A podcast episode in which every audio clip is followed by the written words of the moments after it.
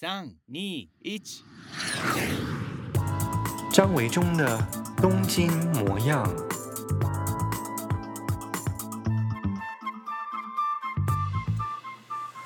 Hello，大家好，我是张维忠，欢迎再次来到我的 Pocket 东京模样。上个礼拜听了我访问林清盛两个人的访谈，感觉如何呢？跟大家说一个小秘密，其实上个礼拜播出的林清盛的那一集啊，是在所有我的 Podcast 节目的这些之前播的这几集当中最早最早开始录音的一集，也就是说，嗯，都还没有任何的录音节目以前呢，其实我们最早的其实录的就是访问清盛的这一集哦，所以可能在录音的这个听起来的音效方面啊，或者是这个节目的速度控制方面有一点点瑕疵。也请多多见谅，因为是其实是最早录音的一集。希望在接下来的节目当中，我们还会安排其他的呃朋友的访谈哦，可以做到的更好。好，紧接着就赶快来进行今天的节目内容了。今天的节目呢，跟过去的几集又有一点小小的不同。我们要做一个小单元，叫做“掏心话信箱”。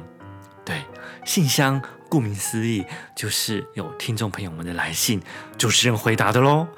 诶，如果大家过去曾经有听过广播的经验的话呢，是不是都应该知道，就是说有一种单元哦，节目内容单元就是由听众写信给广播节目主持人，然后主持人就在节目当中回答大家各式各样的疑难杂症。我记得我小时候还是成长过程当中，也是有写信给节目、电台节目主持人过。有的时候是点歌，有的时候就问问题。那后来有一阵子，台湾的节目非常流行现场节目开放 call in。嗯，我好像也曾经打过电话。对对对，我记得就是在那个飞碟电台，蓝心湄，我从小到大的偶像，蓝心湄在飞碟。电台主持过节目，第一集的节目当中，我就扣印到了电台给给心湄姐啊。对，讲了什么我不太记得了。总而言之，也是有曾经那样的时光。OK，既然呢，现在我也在做我自己的 podcast 节目了，我们也来玩一玩这个问答，就是来信的单元吧。前几天呢，应该上个礼上个礼拜吧，我在我的 IG Instagram 的现实动态上面呢，曾经有问过，就是说大家有没有任何的问题，都可以 message 过来到我的 IG 里头，然后呢，呃，这些问题我就会在我的 podcast 节目当中来聊一聊。所以呢，我今天就收集了几个大家就是有发讯息过来的问题，来看一看啊、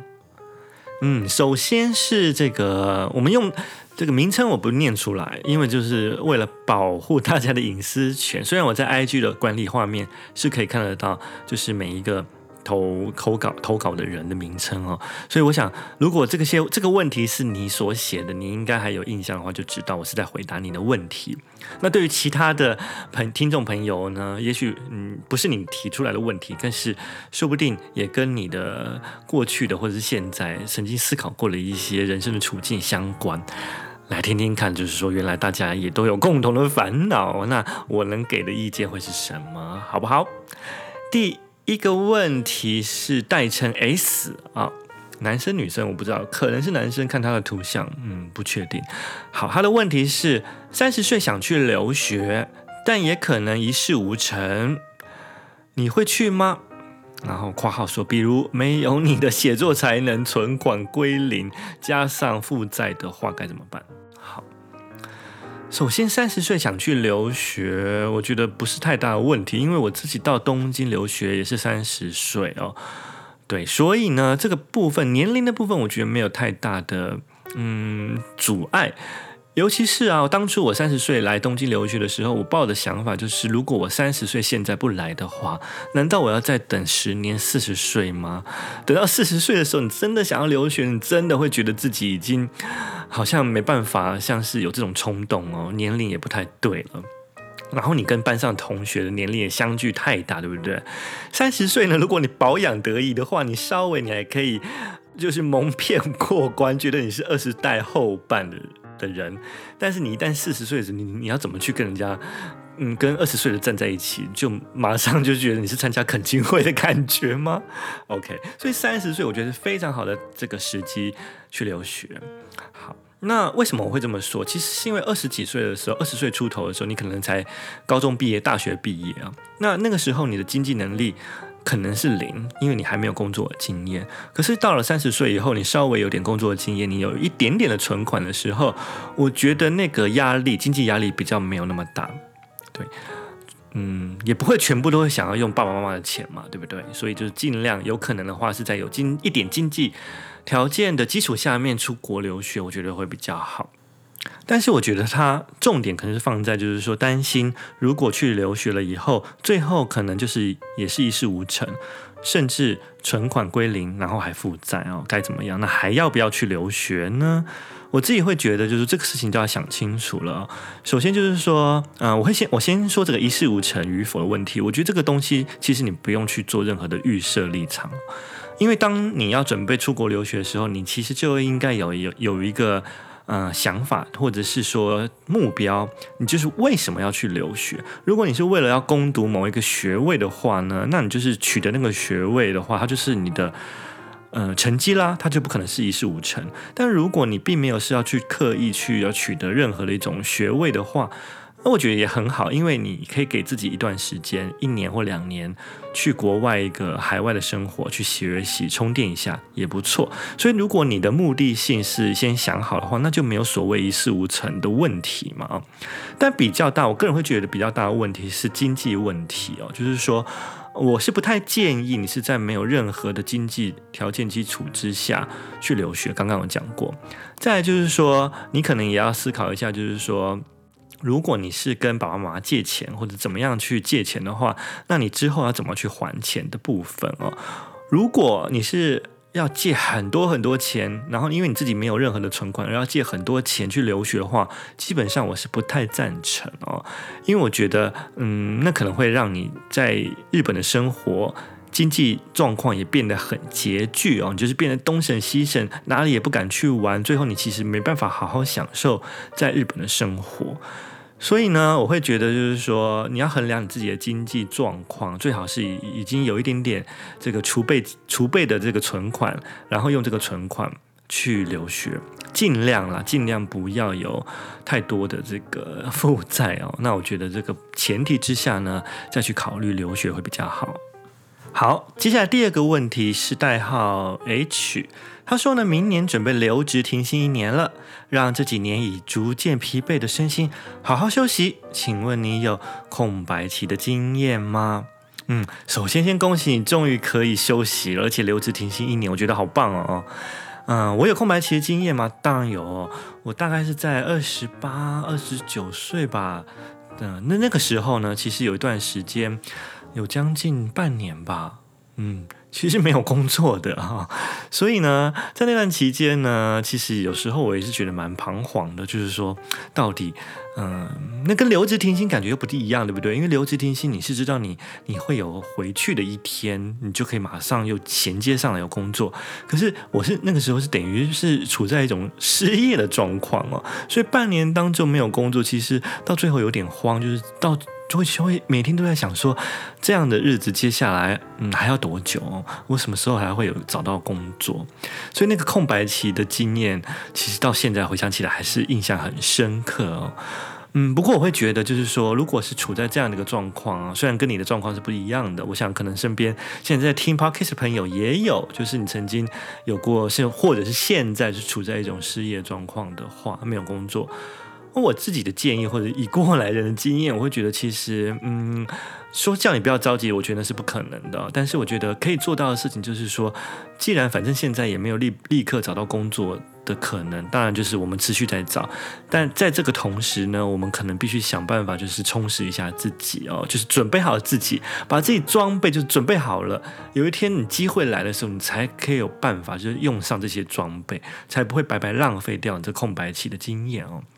所以在我那个时候的，嗯、找不到工作的正式工作的半年期间，其实我尝试了很多新的一些可能性呢。比方说，我就是找很多朋友去问他们有没有接 case 的方法，就是打零星的工作去做采访哦。那在那之前，其实我没有做什么采访工作的经验，所以其实在，嗯，算是一个采访新手的这样的过程当中，我也学习到了很多，而且你会不知不觉的也累积出一些人脉哦，在在在那个之后，可能都对你。未来会有点帮助。好，这个是我空白期的经验。至于留职听新一年的话，我觉得真的是非常的幸福哦。赶快趁这一年当中去做之前一直太忙碌而没有去做完的事情，没有学习到的事情，或者呢想去哪里出国玩了，就赶快去吧。好，接下来我们再问呃回答一个问题，是这个代号 C 哈。他说：“维中老师有在写手账吗？哦，就是行事历啊。二零二零已经准备好让哪一本或哪几本来陪伴生活了吗？嗯，我前几年呢，嗯，有连续好几年都是用 LOFT 卖的 Hobonichi，那后来就。”改成大概两年前吧，就恢复换成了我之前也用过的无印良品的日的手账哦。原因是什么？原因是我发现啊，我写这个手账的机会越来越小，越来越少嘛。每一年我还是会买，但是呢，真的用到的机会比往年。小很多，所以像这个 Hobonichi 其实还很贵哦。那每一年买，然后其实你又没有用到，然后而且它是每一天都有一页，对不对？你这样回头去翻过三百六十五天，你三百六十五页有哪几哪几页多少页是空白，你就觉得天哪，我这我这年是怎么度过的啊？就为了要让自己不要觉得回首时候觉得太空虚，所以呢就放弃了 Hobonichi 这种三百六十五天的日志。那就换成了这个无印良品。无印良品呢，其实嗯，设计的也很简单好看，然后重点是价钱很便宜。那今年我还是会去继续买木吉鲁喜的日志手账。那为什么会越来越少用？是因为有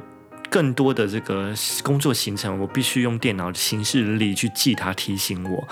我才不会忘记，因为事情真的越来越多。那，呃，所以就习惯了。因为，比方说你的手机、你的 iPad、你的你的 Mac 电脑，我都是可以同步我的这个提醒事项或者是行事历的日志啊。嗯，就就工作效率来上来说呢，会比较方便一点。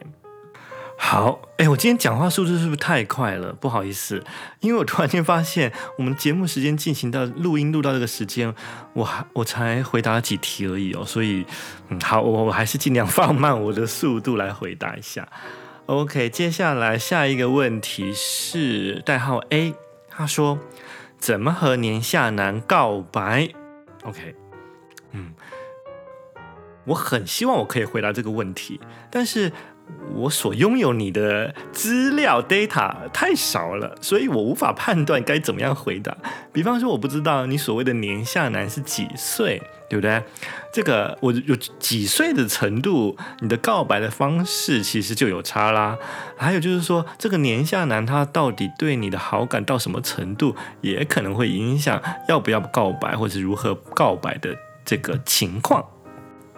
总而言之呢，我觉得那个前提是这个宁夏男到底对你有没有好感啊？如果你觉得他真的是对你有好感的话呢，那你就勇敢的去试试看哦。对。但是呢，如果你觉得他本身就是一个很害羞的男生，或者是嗯，什么事情都会把他当做过度严重的男生的话呢，你可能就要考虑到，万一其实他没有那么喜欢你的话，你告白之后是不是连朋友都当不成？但如果你在跟他平常的互动当中，会发现，诶，其实他还蛮乐于挑战的性格哦，然后对于很多新鲜的事情也觉得有可开放的可能性。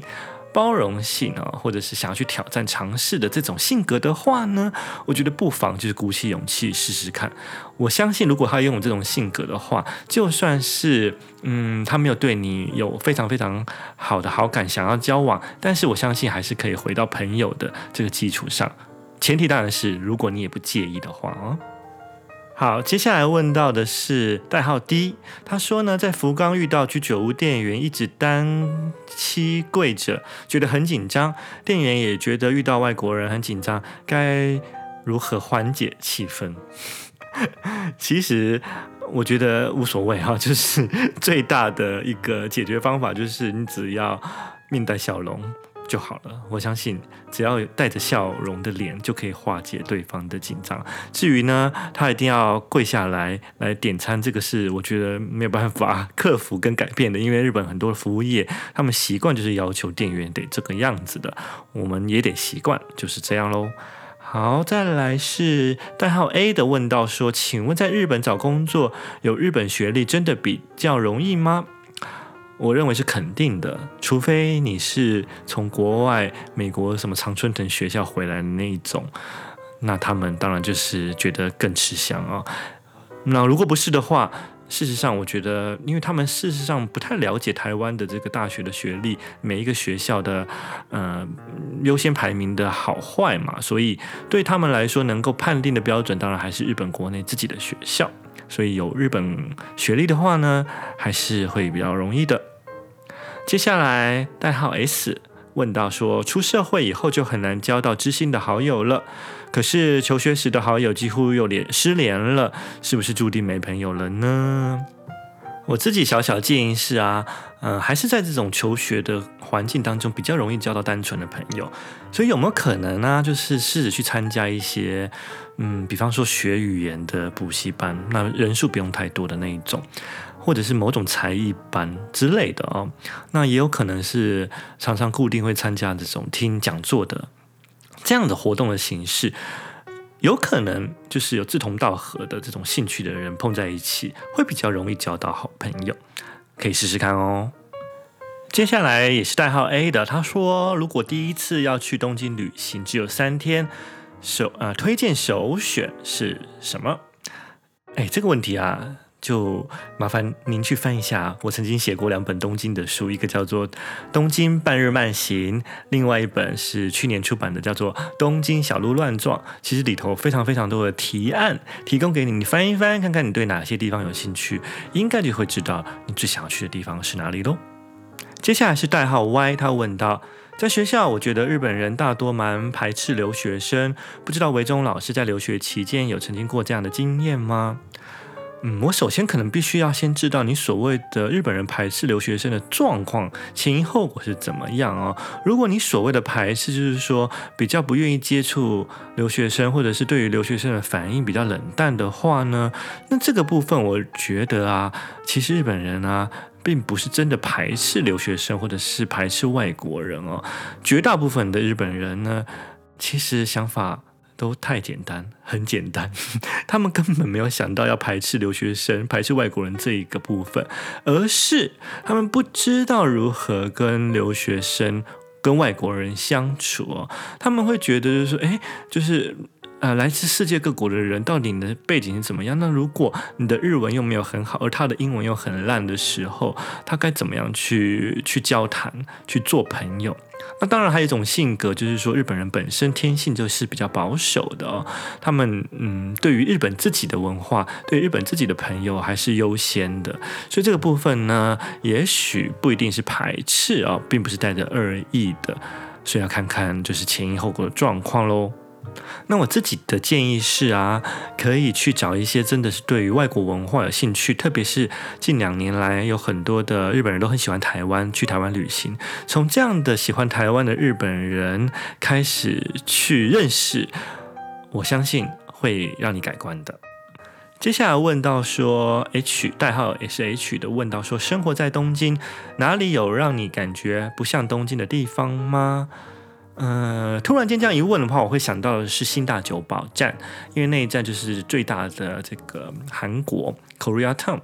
对，去到那边，我仿佛真的就会觉得好像到了首尔的某一个地方哦，因为那边打工的啊，或者是经营店家的卖的东西都是韩国。接下来是代号 C，他问到说，想点铁板套铁板面套餐，只要一百元，但是呢，嗯、最后还是只。买了七十五元的萝卜糕套餐，人生好难，该怎么办？哈哈哈，哈！哎，南海路早餐店，OK 啦，一个礼拜一次两次还可以嘛，就是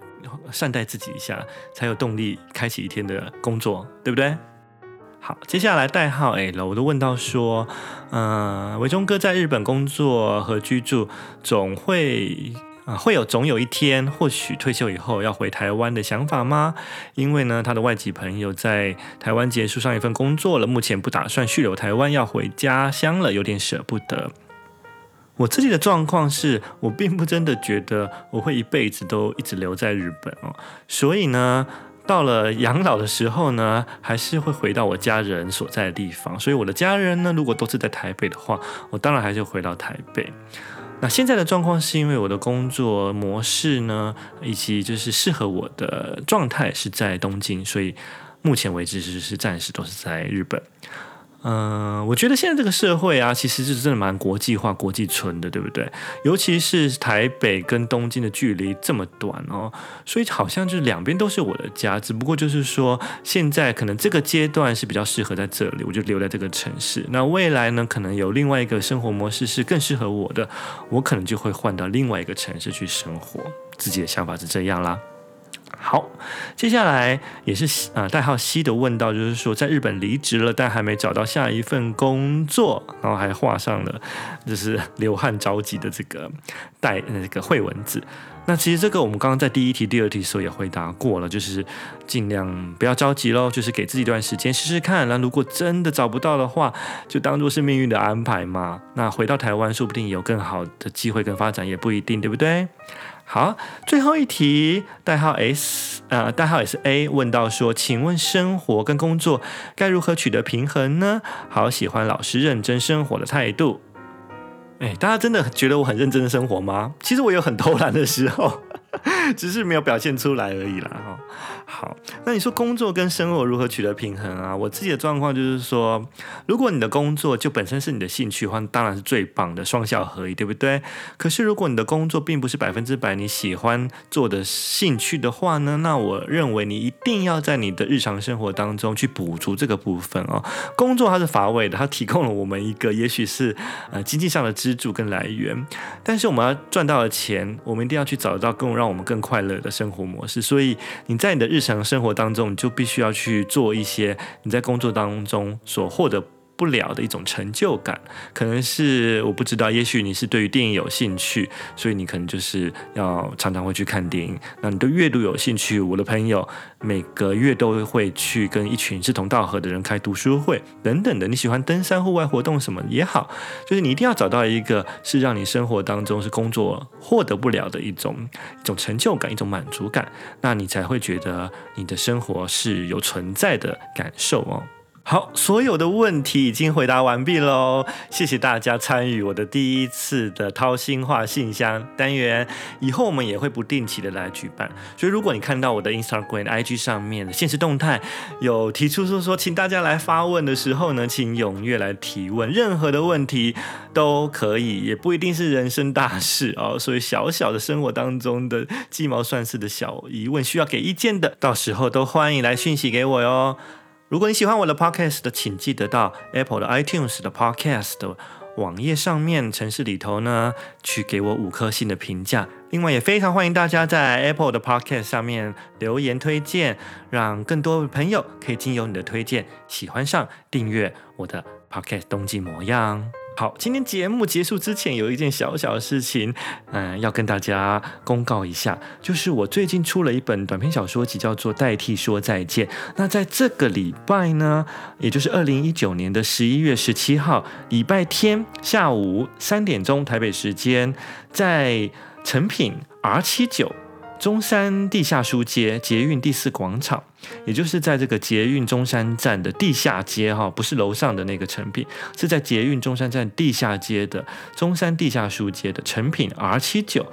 然后呢，在这个第四广场，我将举办就是我的新书分享会，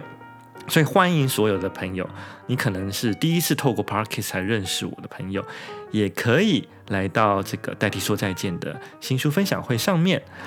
地铁就在诚品 R79，时间是二零一九年的十一月十七日星期天下午三点钟。那如果要知道更详细的状况，可以到 Facebook 张维中东京模样查询就知道喽。今天的节目就到这边为止，非常谢谢大家今天的收听，我们下次见。那参加我的分析书分享会的朋友呢，我们礼拜天见喽，拜拜。